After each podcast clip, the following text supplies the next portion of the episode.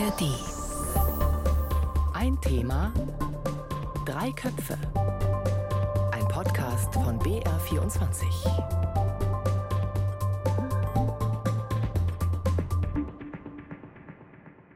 Über 1400 Menschen bestialisch ermordet, ganze Familien ausgelöscht, ein buntes Musikfestival in ein Schlachtfeld verwandelt, Menschenjagden mit dem Motorrad, Folter, Vergewaltigung, Entführung.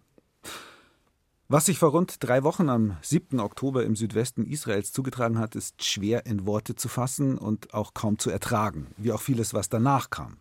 Menschen, die den Massenmord der Hamas feiern, nicht nur anonym in unzähligen Hetzkommentaren im Netz, sondern auch ganz offen auf der Straße.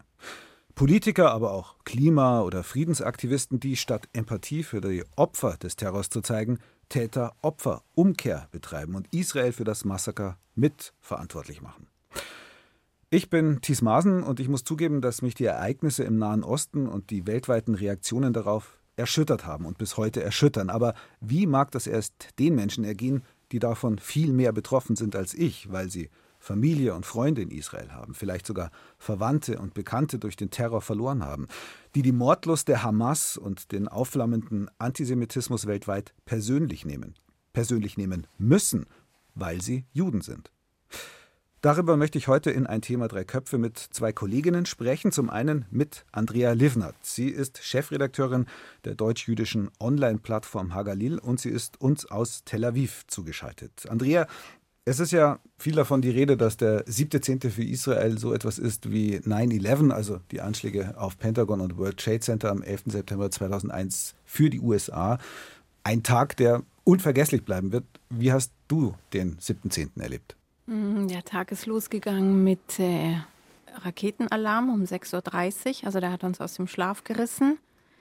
Und das war so ein Moment, äh, wir sind hochgeschreckt und haben uns so angeschaut, mein Mann und ich so, was? Das, was? Es kam wirklich völlig unvorbereitet. Wir haben die Kinder aus den Betten gerissen. Wir haben drei Kinder. Also äh, in alle Zimmer rein, alle Kinder rausgeholt, in den Schutzraum gerannt. Ja, und dann hat sich den ganzen Tag über ja, so dieses ganze Ausmaß erst so nach und nach gezeigt. In Israel ist es so, dass wenn etwas passiert, dass, dass man ziemlich schnell immer Bescheid weiß, was passiert ist. Äh, ein kleines Land, gleich ist jemand mit Kamera vor Ort. Man hat immer ziemlich gleich Live-Bilder. Und das war ja in diesem Fall nicht so. Und was da passiert ist, vor allem im Süden, also wir hatten den ganzen Tag immer wieder Alarm, sind immer wieder in den Schutzraum gelaufen und die restliche Zeit saßen wir dann eben vor dem Fernseher und haben versucht zu verstehen, was los ist, so wie das übrige Land. Äh, ja, und äh, nach und nach das ganze Ausmaß, ja, das hat man erst einige Tage später verstanden, aber so nach und nach hat es sich entfaltet und es war dann auch relativ schnell klar, dass das eine sehr deutliche Zäsur sein wird. Der dritte Kopf heute hier bei Ein Thema Drei Köpfe ist meine BR-Kollegin Shazad Osterer, die hier im Bayerischen Rundfunk als Reporterin, Autorin und Moderatorin arbeitet und sich dabei immer wieder auch mit jüdischem Leben, mit jüdischer Identität, auch mit Antisemitismus befasst. Shazad, ich kann mir vorstellen, dass du nach dem 7.10. so einige Anfragen von Redaktionen erhalten hast, etwas zu diesen Ereignissen zu machen. Wie schwer ist dir das gefallen? Wie schwer fällt dir das? Das war das erste Mal, dass ich kein einziges Wort schreiben konnte. Besser gesagt, ich habe mehrmals versucht zu schreiben, habe es aber jedes Mal wieder gelöscht. Alles, was ich geschrieben habe, kam mir irgendwie so klein und unangemessen vor. Und normalerweise muss ich sagen, ist das Schreiben für mich eine Art Therapie, um Themen, die mich persönlich betreffen, ein Stück weit für mich zu verarbeiten. Aber dieses Mal sind der Schock und der Schmerz zu groß, um das auf diese Weise verarbeiten zu können. Vor allem gibt es bei mir eine enorme Enttäuschung und Wut, was die Politik in Europa angeht. Seit Jahren warnen die Experten davor, dass man nicht mit der Islamischen Republik verhandeln kann, ohne ihre aggressive Politik im Nahen Osten zu adressieren. Du meinst die Islamische Republik Iran, die Richtig. ja mutmaßlich äh, hinter diesen Attentate auch zumindest als Finanzier steckt. Ja klar, Iran führt seit Jahren durch seine Proxys äh, Krieg gegen Israel. Hamas, Hezbollah, Islamische Dschihad, also alle terroristische Organisationen, mit denen Israel zu kämpfen hat. Ich weiß, dass ich in einem Talkshow saß mit dem ehemaligen Außenminister Heiko Maas und habe ihn direkt darauf angesprochen. Zurück kamen nur Floskel. Und im letzten Jahr, auch während Millionen Menschen im Iran gegen die Islamische Republik Iran auf die Straße gegangen sind, ähm, auch währenddessen war die iranische Diaspora hier wahnsinnig aktiv und wir waren ein ganzes Jahr irgendwie äh, gefühlt nur für diese Freiheitsbewegung unterwegs. Man muss da natürlich dazu sagen, für die, die es nicht wissen, du stammst aus dem Richtig, Iran, bist genau. ja mit 19 vor dem Mullah-Regime geflohen. Also damit also ich bin von dem, von dem Zustand geflohen. Ich bin als Studentin hierher gekommen, aber du hast recht, ich bin irgendwie von diesem Zustand da geflohen. Und äh, letztes Jahr war ich, wie gesagt, nur für diese Bewegung unterwegs, habe unter anderem auch äh, Frau Baerbock getroffen mit anderen. Und wir haben dieses Problem wieder angesprochen und haben auch Forderungen gestellt, dass man dieses Regime isolieren muss. Ähm, und das ist unter anderem auch eine Forderung von den Menschen im Iran. Und auch dieses Mal ist nichts passiert. Und ähm, jetzt hat Hamas, äh, die, wie du gesagt hast, von der Islamischen Republik finanziert und trainiert wird, ähm, diese Massaker in Israel eingerichtet. Und das ist auch, finde ich, eine Folge der europäischen Beschwichtigungspolitik mit der Islamischen Republik. Schreiben hat nicht funktioniert als Therapie, sagt Shahzad Andrea. Wie ist es denn bei dir? Du bist Chefredakteurin von Hagalil, einer Plattform, die ja gegründet worden ist in den 1990er Jahren hier in Deutschland, um im Netz Antisemitismus etwas entgegenzusetzen, die sich aber auch eben mit jüdischer Religion, mit Leben, mit Feiertagen auseinandersetzt, ähm, mit israelischer Politik auch. Wie schaut denn deine tägliche Arbeit jetzt gerade in dieser Situation aus? Ja, mir ist das ganz ähnlich gegangen. Also mir ist es auch anfangs schwer gefallen, selbst Worte zu finden, außer jetzt sozusagen die, die nackten Fakten wiederzugeben, die vielleicht jetzt in deutschen Medien ein bisschen hinten runterfallen. Aber ja, es ist mir auch sehr schwer gefallen. Und, und natürlich ist bei uns halt auch der ganze Alltag durcheinander. Also Israel ist im Moment im Krieg. Das heißt, zum Beispiel am Anfang hatten die Kinder keine Schule. Das heißt, man hat die Kinder zu Hause, man muss irgendwie versuchen, sie zu umfangen, einen normalen Alltag für sie aufrechtzuerhalten, wie das irgendwie geht. Dann ist man hin und her gerissen, man will was tun, man will helfen. Die Zivilgesellschaft ist hier sehr, sehr aktiv äh, im Spendensammeln, also in Sachspendensammeln. Also haben Sachen hin und her gefahren, man geht auf Beerdigungen, man äh, fährt zum Blutspenden und so weiter und so fort. Äh, also es ist mir am Anfang sehr schwer gefallen, mich hinzusetzen und selbst etwas zu schreiben. Wir haben dann mm, eher versucht, so Hintergrundinfos zu bekommen, zu publizieren oder eben auch nochmal solche grundlegenden Dinge, was ist israelbezogener Antisemitismus etc. etc. Also ich merke, dass ich jetzt eigentlich erst so die letzten Tage so aus dieser Schockstarre so etwas erwache, einfach weil es jetzt natürlich schon fast drei Wochen sind. Ja, und man irgendwie mit diesem neuen Alltag sozusagen zurechtkommen muss. Wir wollen ja heute nicht nur über diesen Schock, den die Ereignisse vom 7.10. selbst ausgelöst haben, reden, sondern auch über die Reaktionen darauf. Und da gab es ja nicht nur die Beteuerungen, etwa von der Bundesregierung hier in Deutschland und auch von anderen Staaten, dass man fest an der Seite Israels steht, sondern es gab auch Kundgebungen, wo das Massaker regelrecht gefeiert wurde, pro Palästinenser-Demos, wo Parolen wie From the River to the Sea, Palestine will be free gerufen worden sind. Also man kann es eigentlich nur so interpretieren, dass damit Israel ja von der Landkarte getilgt werden soll. Wie sehr fühlt ihr euch denn davon betroffen als Journalistinnen, aber auch als Jüdinnen? Ich bin mit einer sehr idealisierten Vorstellung von Deutschland 2004 aus Teheran hierher gekommen. Nie im Leben hätte ich gedacht, dass Antisemitismus so ein dermaßen großes Problem in dieser Gesellschaft ist und zwar in verschiedenen Formen. Ich war mir naiverweise sicher, dass die eigene Geschichte aufgearbeitet wurde und andere Formen von Antisemitismus hier auch nicht geduldet werden. Und nie im Leben hätte ich gedacht, dass hier auch bis vor ein paar Jahren der antisemitische Al-Quds-Marsch stattfindet, äh, der von äh, Ruhollah Khomeini, der Revolutionsführer im Iran, ins Leben gerufen wurde. Dass hier auch Israel-Flaggen gebrannt werden auf der Straße und dass ich hier viel gruseligere und gewalttätigere antisemitische Demos sehen würde als im Iran. Für mich war das eine Zäsur 2014 hochschwanger in damals unsere Berliner Wohnung zu stehen, während Männer mit ISIS-Flaggen und Schwerten, die sie in der Luft geschwungen haben, aber auch deutsche Rechte und Linke quasi vor unserer Haustür gerufen haben, Hamas, Hamas, die Juden ins Gas und Jude, Jude, feige Schwein, komm heraus und kämpfe allein. 2014 Gaza-Krieg, genau. Der letzte größere Richtig. Gaza-Krieg, ähm, oder wo die israelische Armee dann auch massiv zurückgeschlagen hat, nachdem sie bombardiert Genau. worden sind, mal wieder.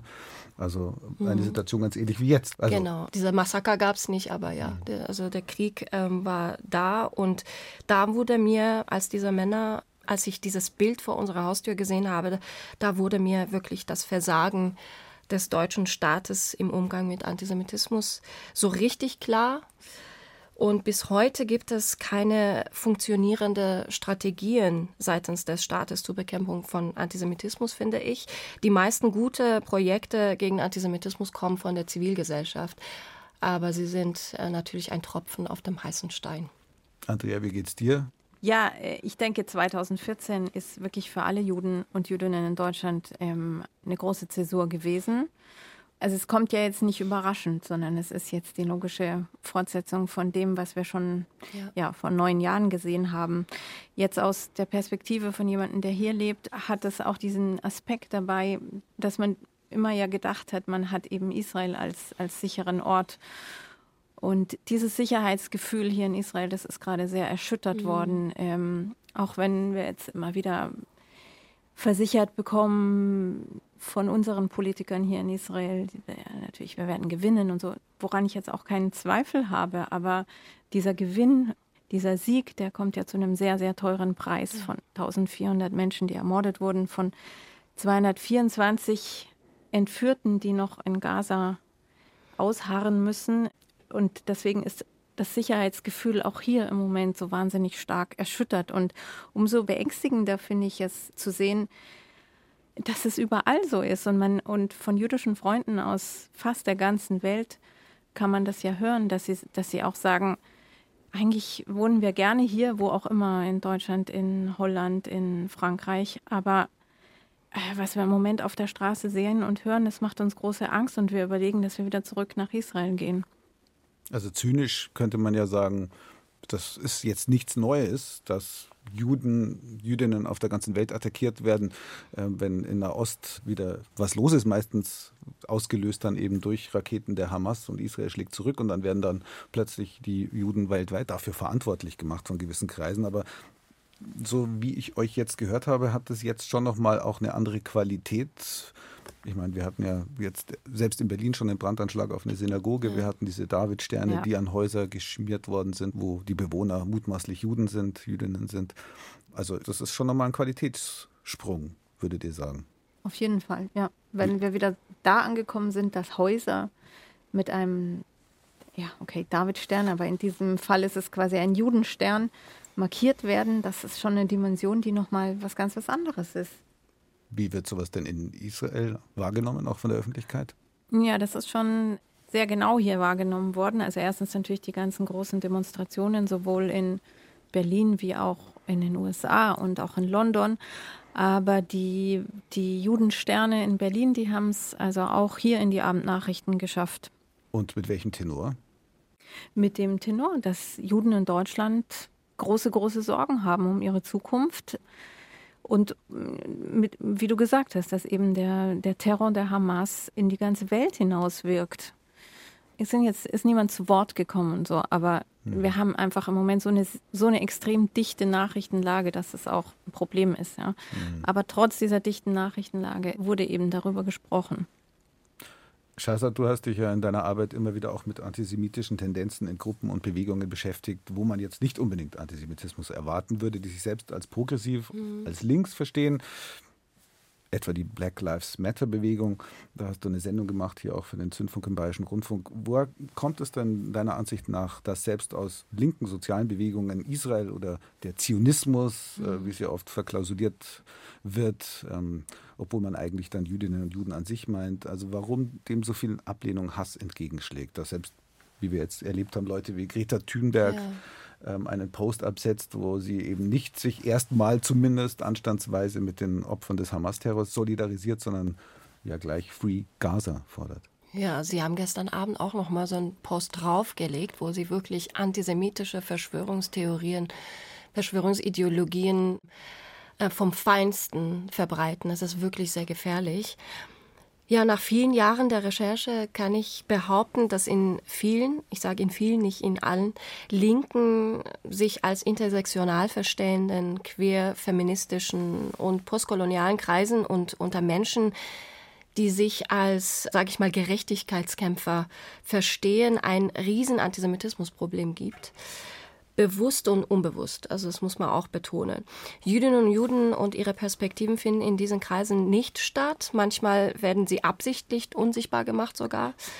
Antisemitische Vorurteile werden geduldet, aber auch reproduziert. Welche zum Beispiel? Kann man das konkreter festmachen? Dass, dass ähm, Juden die Mächtigen sind hinter den Kulissen. Reich. Äh, ja, genau, reich. Die kontrollieren die Politik, die Medien. Also das ist, was äh, gestern Abend auch in dem Post von Fridays for Future so ungefähr zu lesen war, dass die Medien uns irgendwie um die Finger wickeln. Also wir, wir dürfen nicht alles glauben, was die westlichen Medien uns erzählen, weil dahinter ist ja, die Juden äh, kontrollieren auch die Medien mitunter.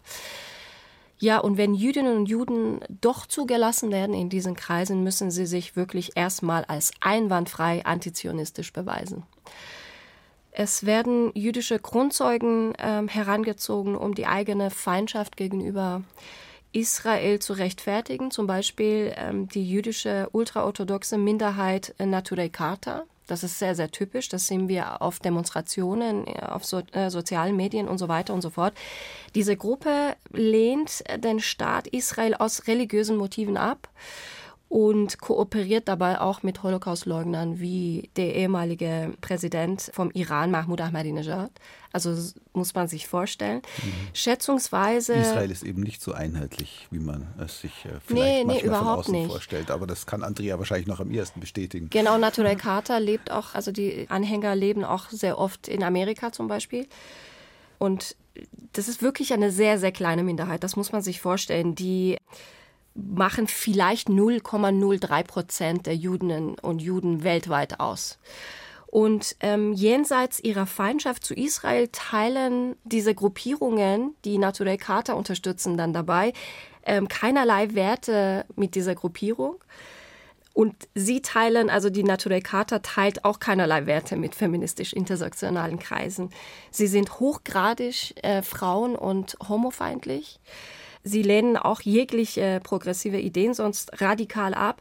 Und dann fragt man sich, warum es intersektionale Kreise und Aktivisten gerade dann leicht fällt, die eigenen Grundwerte über Bord zu werfen, wenn es um Jüdinnen und Juden und Israel geht. Und mittlerweile, wie gesagt, nach sehr vielen ähm, Jahre Recherche und Gesprächen mit Experten kann ich behaupten, es handelt sich um Naivität, Unwissen, aber vor allem Antisemitismus.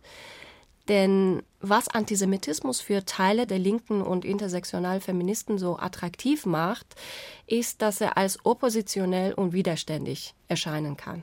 Das heißt, wenn alle Staatenlenker von Sunak über Scholz bis Macron und Biden sich mit Israel solidarisieren, dann kann man als linker ja, genau. Oppositioneller eigentlich sich nicht damit gemein machen. So genau.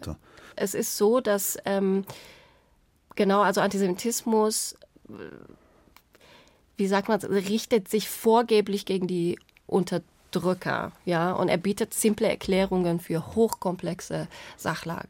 Andrea, ich habe es ja schon gesagt, Hagalil ist unter anderem gegründet worden, um Antisemitismus äh, im Netz etwas entgegenzusetzen. Ich meine, man muss immer wieder betonen, die gefährlichsten Antisemiten sind Rechtsextreme. Ich glaube, 80 Prozent der antisemitischen Straftaten, insbesondere in Deutschland, gehen von Rechtsextremen aus. Also das äh, sollte Aber da muss man auch unterscheiden, weil sehr viele, zum Beispiel ein Hitlergruß von einem Hamas-Unterstützer wird auch unter rechtem Antisemitismus dann ähm, genau dokumentiert, obwohl das von ja jetzt kein typisch rechter Deutscher gekommen ist.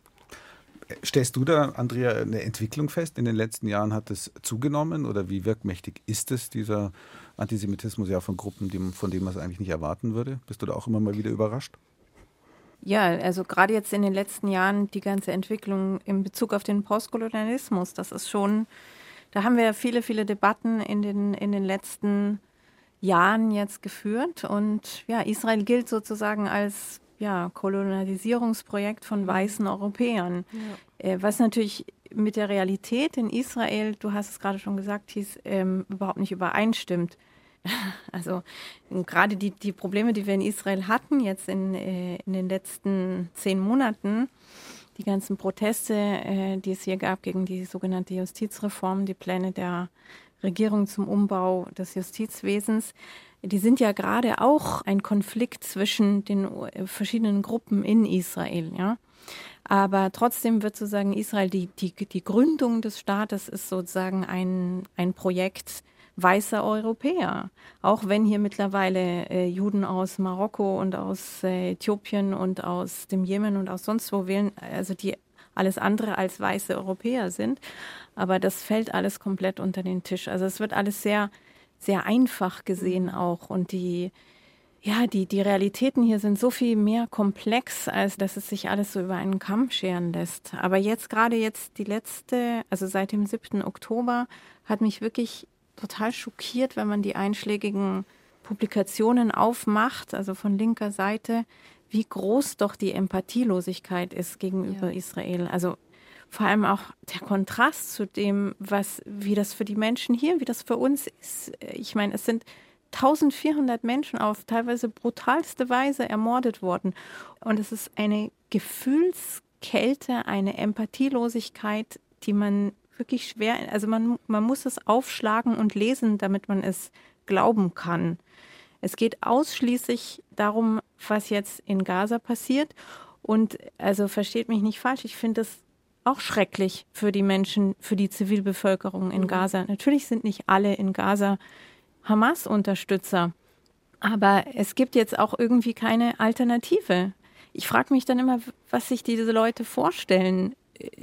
Meinen die, was soll man denn jetzt sagen? Ja, okay, gut, also dann sind jetzt 1400 Menschen ermordet worden, aber ja gut, okay, dann ist es jetzt halt so, dann, dann machen wir einfach so weiter wie bisher. Oder ich, ich, es ist mir wirklich einfach nicht klar, wie, wie genau die Konsequenzen sein sollten. Und das ist schon sehr erschütternd wenn man das sieht und sich dann, ja, auch so eine Selbstgerechtigkeit ist da auch ja. dabei. Das finde ich schon auch sehr bestürzend. Ja, sitzen Sie da in Ihrem sicheren, äh, gemütlichen Berliner oder Münchner oder Frankfurter Kämmerchen und haben kluge Ratschläge, ähm, wie man sich im Nahen Osten zu verhalten hat. Also da, da ist viel Arroganz dabei und ja, am Ende, wenn man es runterbricht, dann kann man nur sagen, okay, es ist Antisemitismus. Ja, Punkt. Klar. Ja, so ist es. Also du hast es so richtig jetzt dargestellt. Ähm, das ist total unverständlich eigentlich. Ich meine, ich beschäftige mich jetzt so lange damit, dass ich das verstanden habe, dass das so ist.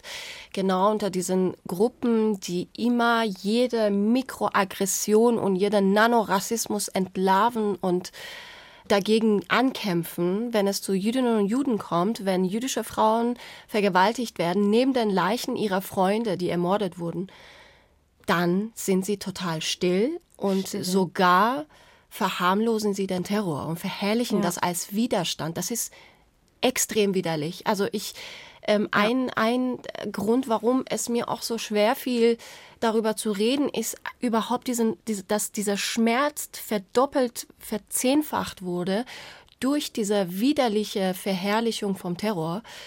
Ja. Genau eben durch diese Gruppierungen. Und ich frage mich auch immer, warum die so still sind, wenn die Bewohner Gazas gegen die Hamas auf die Straße gehen. Und das passierte in den letzten Jahren mehrmals. 2017 oder 2018 waren wirklich Hunderttausende auf der Straße gegen Hamas. Vor allem, weil sie keinen Strom hatten und sie wussten, dass eigentlich Hamas den Strom hat, aber nicht weitergibt. Also die, klar, na, wenn man Terror ausbauen muss, wenn man Tunnels bauen muss, braucht man Strom und dann bleibt nichts für die Bevölkerung Gazas übrig. Und da waren diese ganzen Gerechtigkeitskämpfer schön zu Hause, total still, haben kein Wort ähm, ja. von sich gegeben. Auch im letzten August, da sind wieder Menschen gegen Hamas auf die Straße gegangen. Da habe ich auch nichts gesehen, nichts gehört von diesen Menschen. Und da bin ich dann sicher, Darum geht es äh, denen, dass sie ähm, Israel-Feindschaft ähm, wieder zeigen müssen, dass sie ihre Antisemitismus wieder freien Lauf lassen müssen äh, oder wollen. Und um die Rechte der Palästinenserinnen und Palästinenser geht es hier nicht. Man merkt, wie nahe dieses Thema euch kommt, aus verständlichen Gründen natürlich. Und dann gab es jetzt diese Woche auch noch einen Vorfall sozusagen auf allerhöchster Ebene im UN-Sicherheitsrat, dem höchsten Gremium der Vereinten Nationen. Da hat nämlich UNO-Generalsekretär Antonio Guterres Folgendes gesagt. I'm deeply concerned about the clear violations of international humanitarian law that we are witnessing in Gaza.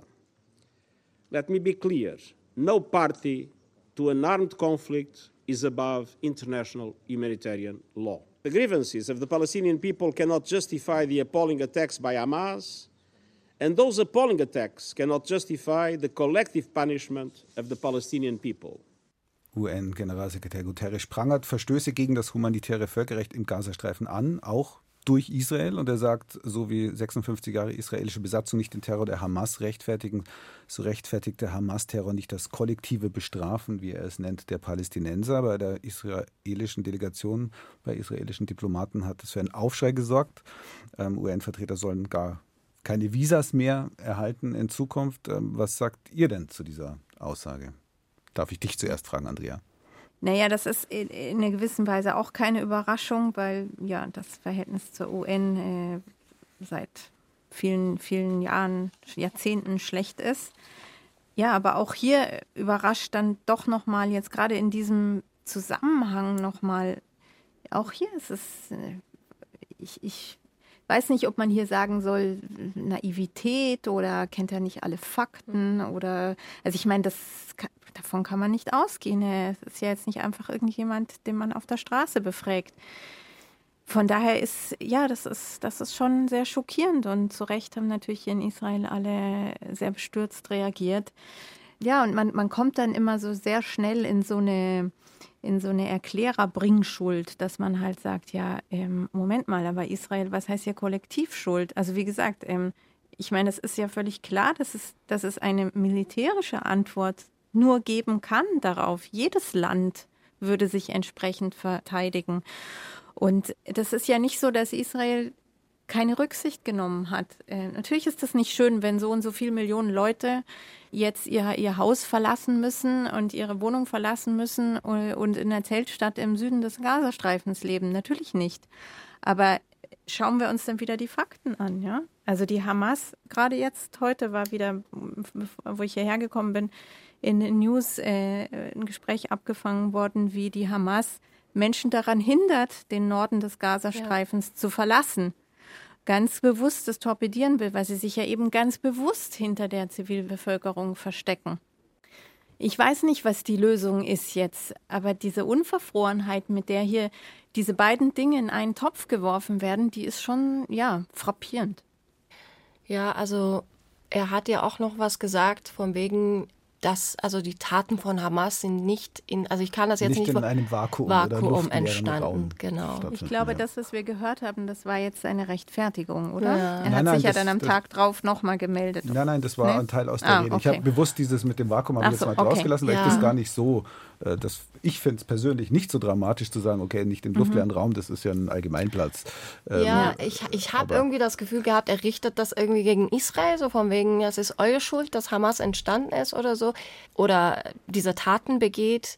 Das fand ich, also vielleicht hat er das auch anders gemeint, aber ich glaube, sehr viele haben das so verstanden. Ich habe mich sehr darüber aufgeregt, vor allem, weil ich mich auch ähm, sehr intensiv damit beschäftigt habe, was Hamas in Schulen, in Schulbüchern für Propaganda vor allem auch bei Kindern, bei kleinen Kindern, auch in Kindergärten äh, verbreiten lässt.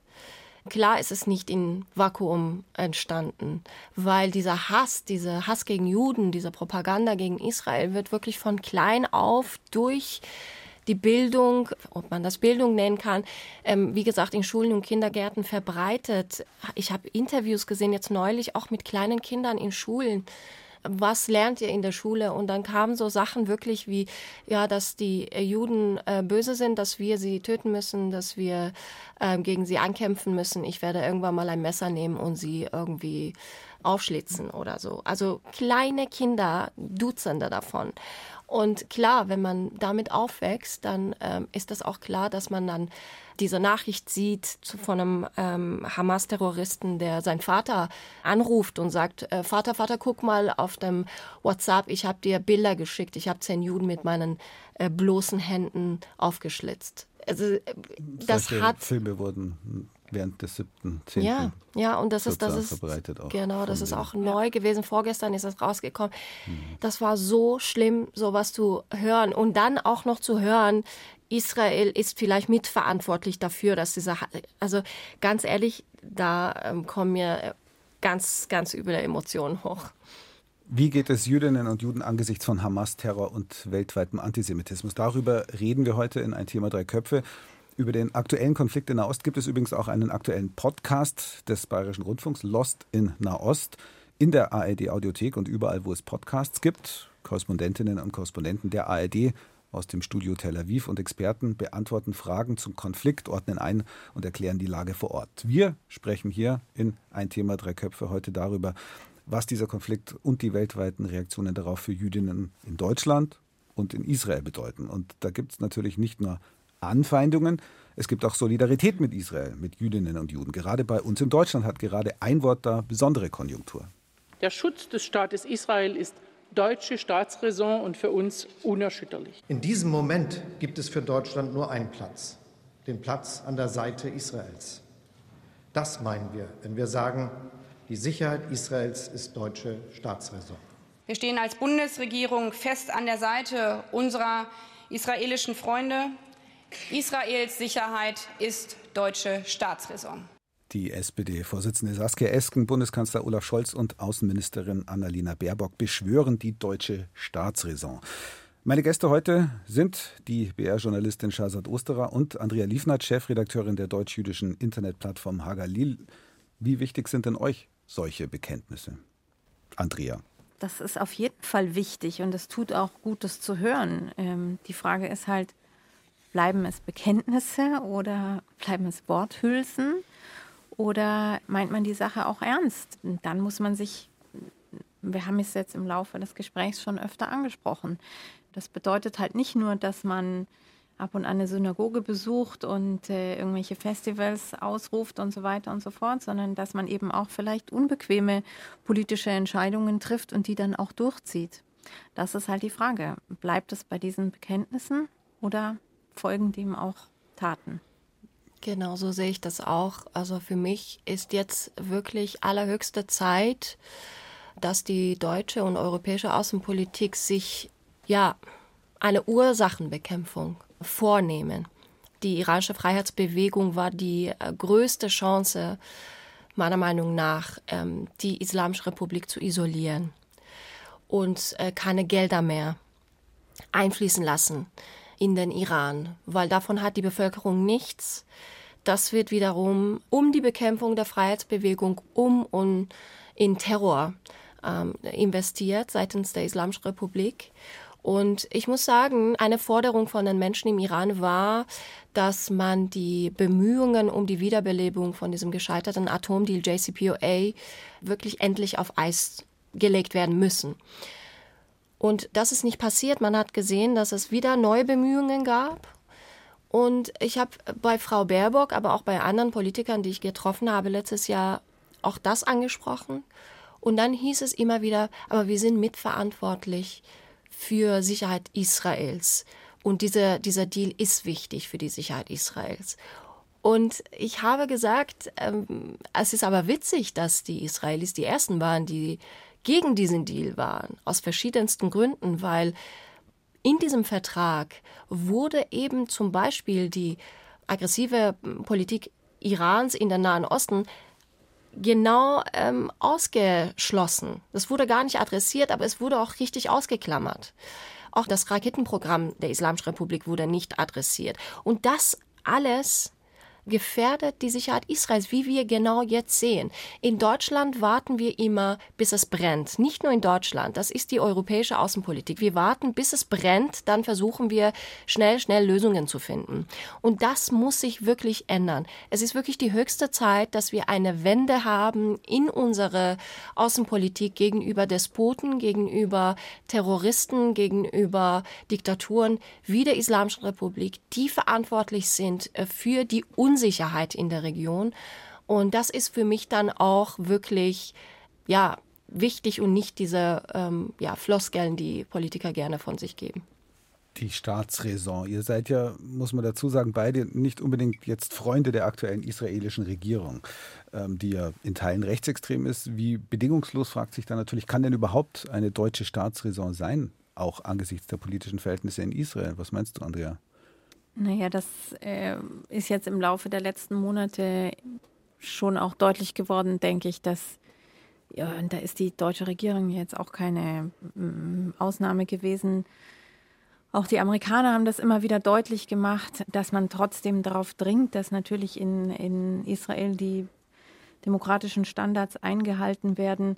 Ich denke, es ist schon richtig, dass man jetzt sozusagen keine Abhängigkeit schafft. Man kann ja nicht sagen, okay, aber nur wenn ihr, was weiß ich, mit eurem obersten Gerichtshof dies und das macht, dann stehen wir zu euch. Und das ist ja auch nicht passiert. Und das ist ja im Moment auch alles vergessen, sozusagen. Äh, die Amerikaner haben wirklich eine sehr eindrucksvolle ähm, Solidarität demonstriert jetzt für Israel.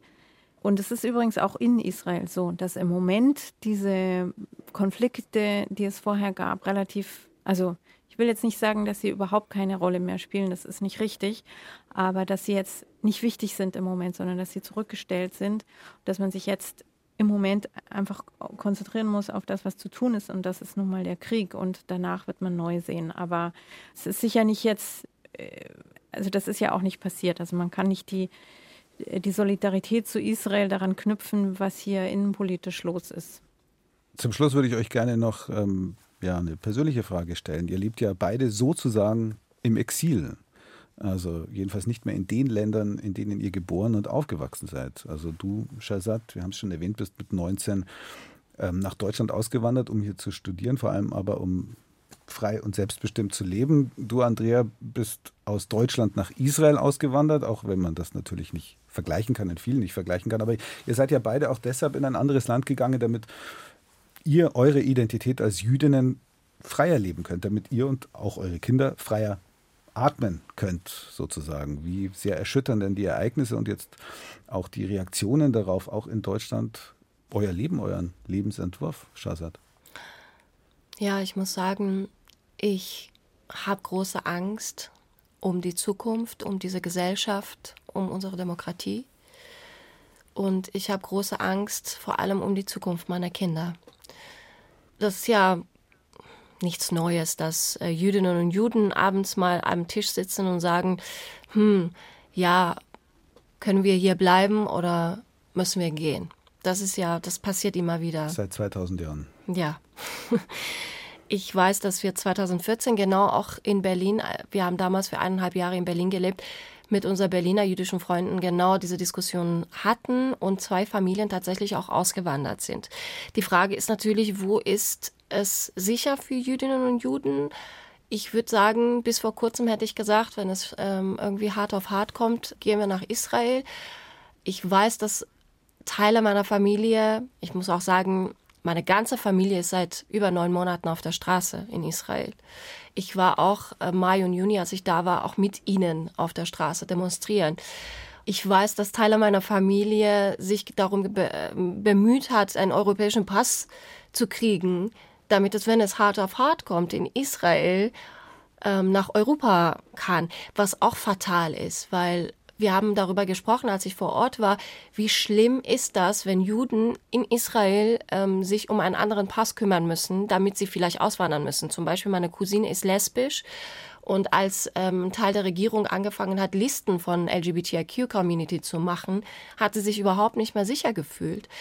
Aber natürlich ist das, ähm, ja, das gibt mir Hoffnung, dass die Menschen in dieser Ausmaß äh, protestieren gegen die Regierung. Und auch jetzt sagen sie, wenn dieser Krieg vorbei ist, Andrea hat es auch gesagt, gerade ist die Konzentration woanders, kümmern wir uns um diese Regierung. Das ist, was meine Familie auch immer wieder sagt. Aber ich muss sagen, auch jetzt, wo nach dem 7. Oktober, genau wie Andrea gesagt hat, dieses Sicherheitsgefühl auch erschüttert wurde, wo kann man hingehen? Man fragt sich schon, wenn man Kinder hat, wo sind wir sicher? Wo können wir sicher sein? Und das ist ein unangenehmes Gefühl. Ich schlafe normalerweise wie ein Stein. Gerade kann ich überhaupt nicht schlafen. Und ich muss sagen, die Angst ist nicht irgendwie um mich selbst aber um meine Kinder, um die Zukunft ähm, von jüdischen Kindern, aber wie gesagt auch um die Zukunft von der Demokratie. Andrea, ich glaube, der deutsch-jüdische Komiker Oliver Pollack hat mal gesagt, Israel ist der Panic Room für alle Juden weltweit, dort, wo man zur Not hin kann, wenn es mhm. brennt. Ja, wie ist es denn aktuell im Panic Room? Ja, das, ja, das ist ein guter Begriff. Ähm, das Sicherheitsgefühl ist sehr stark erschüttert. Aber es ist jetzt für mich nicht so, dass ich sagen möchte, also ich möchte jetzt auch noch nicht mal jetzt im Moment weg. Ich kenne mehrere, die jetzt für eine gewisse Zeit nach Deutschland geflogen sind oder nach wo auch immer sie Familie haben. Das ist jetzt bei mir nicht der Fall. Also ist überhaupt keine Option. Auch die Kinder, meine Kinder wollen auch nicht weg. Wir wollen hier sein. Es würde sich falsch anfühlen, jetzt äh, ja, so weit weg zu sein. Aber ja, natürlich macht man sich, schon immer macht man sich natürlich Sorgen. Äh, was ist dann, wenn die Kinder in die Armee müssen? Mhm. Okay, das ist jetzt äh, bei meinen Kindern, also in Anführungsstrichen, nicht so schlimm, weil sie Musiker sind und entsprechend ihren Wehrdienst leisten können, aber in einer ja, Kapelle erst, sozusagen und nicht an der Ja, Front. genau. Mhm. Mhm. Ich habe erst vorgestern die Mutter von einem ja, Kinderfreund von meinem ältesten Sohn getroffen, die mir dann unter Tränen erzählt hat, dass ihr Sohn jetzt äh, an der Grenze zu Gaza auf seinen Einsatz wartet. Und ja, das ist, das ist natürlich was, was ja, ich, ich weiß gar nicht, wie, ich, wie das für mich wäre. Wie, wie kann sie überhaupt noch schlafen? Wie kann sie überhaupt irgendwie Krankvorsorge, was passieren wird, wenn jetzt diese Bodenoffensive kommt? Und ja, das, das sind im Grunde, ja, ich, ich, ich will, aber ich würde aber auch nicht in Deutschland leben wollen im Moment. Und äh, das ist auch keine Option für mich, ganz einfach. Von daher, es ist auch für mich in Gesprächen immer wieder, ich habe oft das Gefühl, dass, dass man in Deutschland irgendwie so das Gefühl hat, dass Juden, ja, so, die haben immer so ihre Befindlichkeiten ja. und man darf dies nicht sagen ja. und man darf das nicht sagen und gleich fühlen sich immer auf den Schlips getreten und ja, das ist schon was, was mir nach wie vor nicht in den Kopf geht, dass, dass viele einfach verstehen müssen, dass Antisemitismus jetzt nicht unser Problem ist. Es ist nicht mein Problem, sondern es ist euer Problem. Ihr müsst euch überlegen, in was für eine Gesellschaft ihr leben wollt und was ihr akzeptiert in dieser Gesellschaft. Gute Frage, zurückgestellt an uns, die wir heute aber auch in ein Thema drei Köpfe nicht mehr beantworten werden können. Das machen wir dann vielleicht in den nächsten Sendungen. Ja, Fragen, Anregungen, Kritik, Lob gerne zu dieser Sendung an redaktionpolitik.br.de. Diese Sendung und weitere Folgen von Ein Thema der Köpfe gibt es in der ARD Audiothek und überall, wo es sonst noch Podcasts gibt. Vielen, vielen Dank an meine heutigen Gäste, die nicht nur professionell sozusagen das Thema beleuchtet haben, sondern auch sehr persönlich. Dankeschön. Danke dir. Ich danke auch. Ein Thema, drei Köpfe. Heute mit Andrea Livnat, Shahrzad Ostra und Thies Maaßen.